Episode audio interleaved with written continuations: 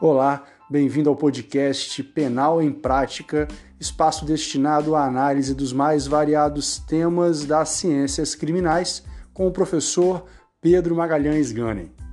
Siga o nosso perfil no Instagram, arroba Pedro Maganem.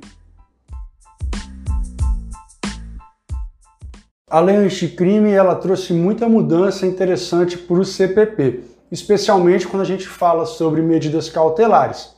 E para conseguir compreender bem essas mudanças que a lei anticrime trouxe, é preciso analisar o impacto causado pelo reconhecimento de que o nosso sistema processual penal ele é acusatório. Porque uma coisa é certa, as principais mudanças no tema prisão preventiva, né, medida, no caso aí medidas cautelares em sentido amplo, estão diretamente relacionadas ao fato de que nós temos o sistema processual acusatório, mesmo que ainda bem tímido. E é o artigo 3A que veio estabelecer de forma expressa o sistema processual adotado pelo CPP, ficando bem claro que se trata de um sistema acusatório. Então, de acordo com o artigo 3A, abre aspas e acompanha comigo. O processo penal terá estrutura acusatória, vedadas a iniciativa do juiz na fase de investigação e a substituição da atuação probatória do órgão de acusação. Fecha aspas. Isso significa que está expressamente estabelecido que o nosso processo penal adota um sistema em que as funções de acusar e julgar estão separadas, fazendo com que a questão probatória fique na mão das partes e não do juiz.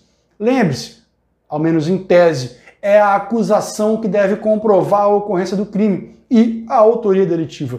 Esse não é ou não deveria ser o papel da defesa, né, ter que comprovar não ter sido réu. Mas, de qualquer modo, ao juiz, então, cabe cumprir o seu papel, que é o de julgador e não de parte. O juiz, como deveria ser, tem o papel de espectador no jogo processual e não o de jogador a gente pode até dizer que é um grande passo para se chegar ao ideal papel de um juiz imparcial, mesmo que a gente ainda tenha não tenha essa figura de forma plena né, e devida. Quando o texto ele diz que estão vedadas as iniciativas do juiz na fase investigativa, significa que o magistrado ele não pode agir de ofício, seja para decretar medidas cautelares, né, prisão, enfim, nem mesmo cautelares, cautelares reais, como busca e apreensão, é, sequestro de bens, enfim. Além do mais, o artigo 3A ele é expresso ao afirmar que o papel probatório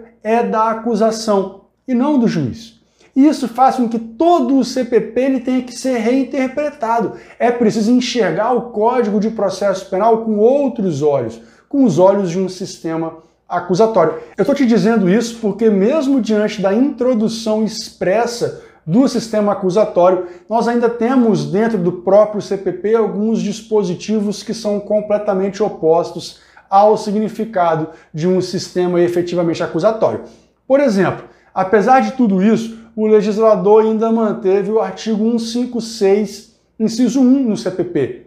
Esse é um artigo que possibilita a atuação do juiz de ofício na questão probatória. Quer ver? Acompanhe comigo a leitura desse artigo. Abre aspas.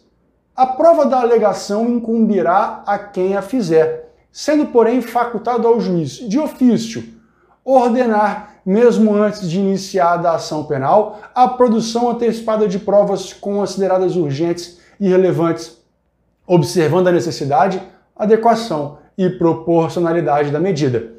Fecha aspas. Veja, se o objetivo é acabar com o ativismo judicial e fazer com que as provas sejam de responsabilidade da acusação, como a gente pode admitir a atuação do juiz na produção de provas, como nesse caso que eu trouxe lá do artigo 156? Sem falar que provas consideradas urgentes e relevantes é algo muito genérico, né? E dá margem para uma atuação praticamente ilimitada da autoridade judicial outro dispositivo do CPP que é contrário ao que consta lá no artigo 3A, principalmente quanto à impossibilidade do juiz substituir as partes na questão probatória, é o 212 do CPP, que possibilita ao juiz a realização de perguntas durante a audiência. Olha só, se quem deve provar são as partes, Né? Não devendo então o juiz substituir a atuação probatória, por qual razão ele pode realizar perguntas durante a audiência?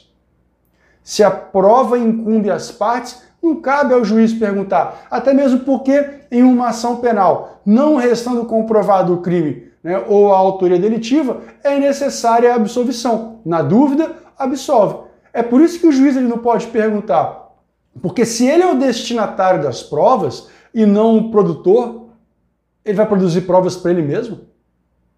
Mas enfim, mesmo diante das críticas e contradições que existem dentro do próprio CPP, é preciso entender que o sistema agora ele é acusatório e o juiz deve se limitar ao seu papel, que é de julgador, né? fazendo com que as demais normas contidas no Código de Processo Penal devam ser reinterpretadas em conformidade com o artigo 3A. Inclusive, sabendo justamente da importância do, do tema prisão preventiva para a prática penal, além da impossibilidade, né, é claro, da gente falar tudo o que é preciso nesse nosso mini curso, a gente criou o curso Prisão Preventiva, Teoria e Prática, que é um curso amplo voltado para o seu aperfeiçoamento.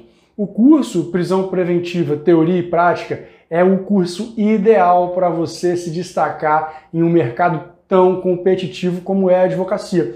Sem falar que vai te ajudar bastante a conseguir reverter aquela decisão que não preenche os requisitos legais, sabe? Então, são mais de 50 aulas divididas em quatro módulos e mais de 6 horas de conteúdo. Tudo pensado para que você consiga compreender todos os aspectos relacionados à prisão e tenha sucesso no dia a dia prático penal. E o mais interessante, todo esse conteúdo acompanha material de apoio e custa apenas R$ 99,00. Se você parar para pensar, está mais barato do que aquele cafezinho no fim da tarde, né?